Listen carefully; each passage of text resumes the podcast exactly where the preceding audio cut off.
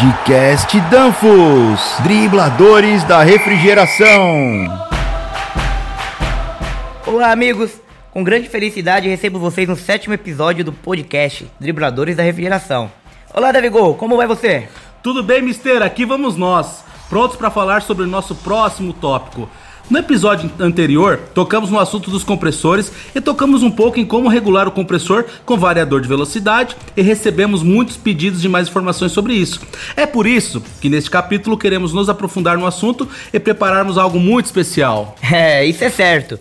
Para nossos amigos que querem saber mais sobre essa interessante e útil tecnologia de velocidade variável, hoje convidamos o nosso amigo Velho Lobo um amigo especialista em drives Danfoss para que ele nos fale sobre esses equipamentos com toda a sua experiência. O velho Lobo tem muita experiência em inversores de frequência e quem melhor do que ele para explicar todos os detalhes sobre os chamados inversores de frequência. Então não vamos mais enrolar e vamos para o primeiro tempo para apresentar nosso convidado e começar a aprender sobre essa tecnologia. Amigos, apresento a vocês o velho Lobo e hoje ele estará conosco para explicar mais sobre este tema. E quem melhor do que você, Lobinho, para nos contar todos os detalhes. Como vai, Lobo? Seja muito bem-vindo ao nosso espaço. Você é nosso primeiro convidado. Nossos amigos estão ansiosos para aprender mais sobre a tecnologia Variable Speed Drive. Olá, amigos. É um prazer estar aqui nesse podcast e ajudar nossos amigos a aprender mais sobre essa tecnologia. Obrigado pela presença. E bom, vamos começar com uma dúvida que é bastante comum. O que é mais correto chamar esses equipamentos? Variador de velocidade, inversor de frequência ou drive? Olha, a verdade é que qualquer uma dessas formas está correta, pois de alguma forma o variador cumpre todas essas funções. Vou por partes. Ele se chama VDV porque sua principal função é justamente variar a velocidade do motor.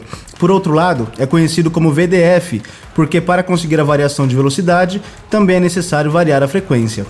A razão de chamá-lo de inversor vem dos principais componentes desse dispositivo, que é o inversor. Finalmente, também é conhecido como drive porque funciona como um atuador de motor de corrente alternada, pois o manipula para modificar sua velocidade. É isso aí, Lobinho. Agora, de forma resumida, é o Variable Speed Drive o inversor? Veja bem, inversor é um equipamento destinado a modular a velocidade de motores de corrente alternada. Bom, por muito tempo foi possível variar a velocidade dos motores de corrente contínua, mas não havia uma maneira eficiente e simples de variar os motores de corrente alternada, que aqui vamos chamar de CA. Desde 1968, quando a Danfoss produziu seu primeiro drive produzido em massa, ela ajudou a fornecer maneiras de variar a velocidade dos motores CA. Eu sei que variar a velocidade dos motores DC é relativamente fácil, pois você só precisa modificar através do circuito de resistores para obter velocidades diferentes, certo, Mister? Certo. Para facilitar, DC são motores de corrente contínua, tá? Mas para variar, os motores CA, ou seja, de corrente alternada, eram um pouco mais complicados e caros de fabricar. Isso mesmo. Desde que foi descoberto o conceito de variação de velocidade em motores de corrente alternada, essa tecnologia evoluiu, tornando os equipamentos cada vez mais eficientes, com mais funções e mais baratos, tornando-os acessíveis a todos. então não é uma tecnologia cara? De jeito nenhum. É uma tecnologia bastante viável que oferece muitas vantagens e está se tornando mais acessível a cada dia. Mas fala aí, velho lobo, como funciona essa questão da variação de velocidade? Olha, é difícil explicar a função velocidade de um motor porque teria que ser visto visualmente, mas posso te dizer que a variação de velocidade em motores de corrente alternada é função ou do número de polos que o motor tem ou alterando a frequência. Imagino que mudar o número de polos seja complicado, não, Lobo? Isso mesmo, então modificar a frequência é mais simples, porém também tem um pouco de complexidade, pois não é necessário apenas alterar a frequência, é necessário também modificar a tensão na mesma proporção. Amigos, antes de entrarmos no assunto que estamos explicando aqui, preparamos e disponibilizamos conteúdos audiovisuais que nos ajudarão a compreender melhor este interessante tema. Na descrição do podcast estará o link que leva direto para este conteúdo. Velho Lobo, pode nos explicar como é isso? A tensão e a frequência mudam? Você pode nos dar um exemplo? Se você olhar, vamos dar um exemplo de um motor de 4 polos com frequência de 60 Hz para o Brasil e uma tensão de alimentação de 220 volts. A 100% da velocidade, ou o que é igual à velocidade nominal, o motor estará girando a cerca de 1700 a 1750 RPMs ou revoluções por minuto. Sim, e por exemplo, você quiser que esse motor opere a 50% da velocidade, o que equivaleria a cerca de 900 RPM, então o motor teria que receber 50% das duas variáveis, que são equivalentes a 30 Hz, metade de 60 Hz, e 110 volts, metade de 220 volts. Se estiver correto, um inversor de velocidade variável tem a capacidade de variar a velocidade alterando a frequência e a tensão de alimentação do motor. O inversor de frequência receberá a tensão para a qual foi projetado, por exemplo, 60 Hz e 220 volts, mas na saída terá capacidade de alimentar o motor com diferentes frequências e tensões, dependendo da velocidade em que queremos ver o motor girar. É isso que um variador faz, modifica a velocidade de rotação dos motores de corrente alternada. Além disso, esta modulação de velocidade pode ser controlada manualmente, por exemplo, com um seletor manual, ou pode ser controlada com um programa interno ou com um sinal externo. Este sinal externo pode ser um sinal de corrente variável ou um sinal de tensão variável, ou até mesmo um sensor de temperatura ou pressão, ou qualquer outro tipo de sensor que esteja na instalação. Está correto, Lobo. Os drives também possuem entradas e saídas de controle com as quais você pode realizar funções operacionais mais sofisticadas. Mister, alguns deles podem até incluir a lógica de um controlador CLP, controlador lógico programável, em sua memória, com a qual você pode fazer um sofisticado programa de controle. Vamos para o segundo tempo para aprender como um variador é construído. Começa o segundo tempo. Continuamos com essa conversa interessante. Velho Lobo, pode nos explicar como é constituído um variador? Veja, um drive é um equipamento eletrônico com vários circuitos integrados. No coração do drive, você primeiro tem um circuito retificador. Este circuito converte a tensão alternada que o drive recebe em tensão contínua. Então temos uma série de filtros eletrônicos que vão limpar e corrigir o sinal de tensão para deixá-lo mais limpo possível. Então essa tensão e corrente passam para o circuito inversor formado por elementos conhecidos como IGBTs, que são portas eletrônicas. Neste circuito, a tensão de corrente contínua que ele recebe é agora convertida em tensão de corrente alternada, através de pulsos gerados através dos IGBTs. Finalmente, os pulsos são controlados pelo circuito de controle, e ele fornece esses pulsos em frequência e tensão moduladas conforme exigido pela velocidade do motor. É, complementando o que o Lobo menciona, o circuito de controle pode ser modulado tanto pela interação de entradas e saídas, quanto por um sinal externo ou programa de automação. Agora, você pode nos explicar por que você precisa variar a velocidade de um motor? Os variadores de velocidade têm muitas aplicações. Quando se deseja variar a velocidade, pode ser por necessidades de controle, pelo tipo de processo ou também pode ser para economia de energia. Dentre as aplicações que existem no variador estão aplicações de torque constante ou de torque variável. Aplicações de torque variável são aquelas em que o torque muda em função da velocidade. Velho lobo, que explicação de monstro, hein? Entendo que bombas e ventiladores estão entre as aplicações de torque variável. Isso ocorre porque uma bomba e um ventilador têm menos vazão quando há menos velocidade e, portanto, o torque é menor. Isso aí, Davi Gol.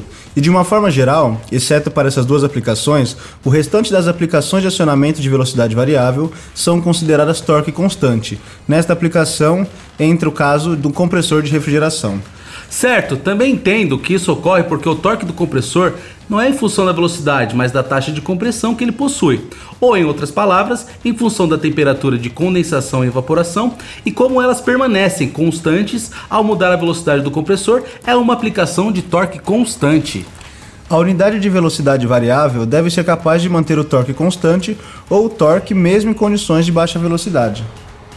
Assim, em uma aplicação de refrigeração, modulamos o compressor para adaptar a capacidade de refrigeração. Isso mesmo! Agora que sabemos mais sobre drives, é hora de aprendermos mais sobre como usar o drive com o compressor.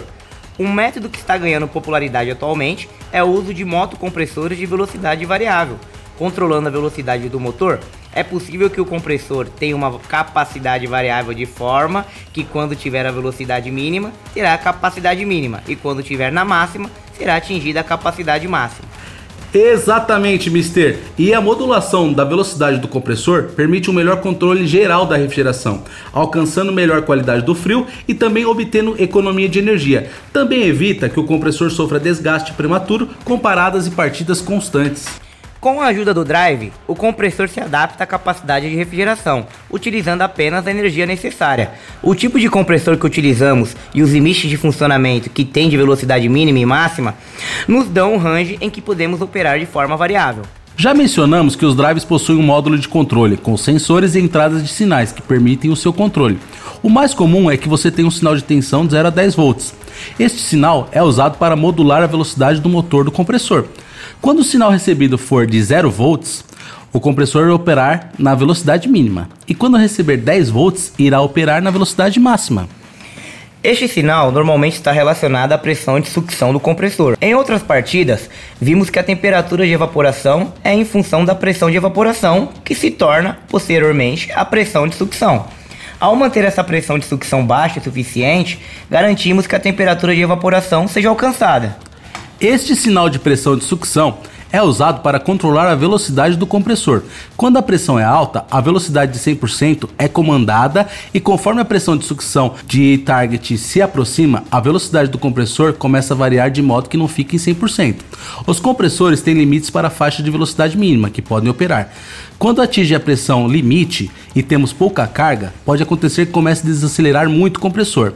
Ao atingir o nível mínimo de operação, o compressor irá parar, mas se não, pode continuar trabalhando em baixa velocidade por longo tempo. É, isso significa que a demanda de resfriamento é sempre atendida e o compressor é usado com eficiência. Um aspecto super importante é observar o fluxo de óleo. Lembramos que o óleo viaja junto com o refrigerante. E devido à densidade do óleo, se você não tiver uma velocidade suficientemente alta, o refrigerante pode não conseguir transportar o óleo pelo sistema de refrigeração, com o risco do compressor ficar sem o óleo.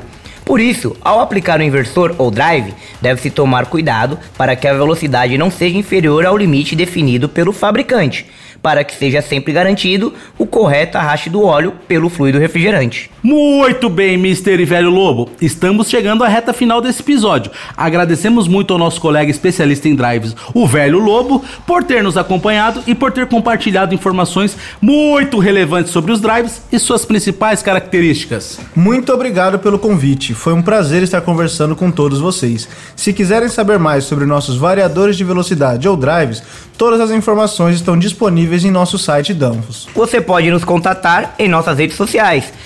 Estamos muito interessados na sua opinião. Por isso, não hesite em nos enviar seus comentários e nos informar sobre outros tópicos que você gostaria de ouvir em nosso podcast. Até o próximo episódio, galera. Tchau, obrigado!